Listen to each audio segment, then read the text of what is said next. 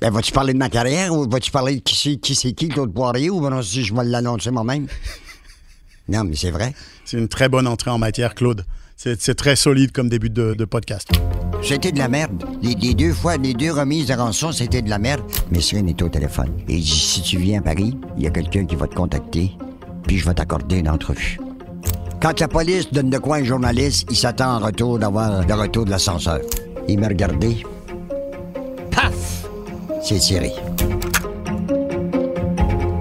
Vous écoutez le balado 10-4, Les secrets de Claude Poirier,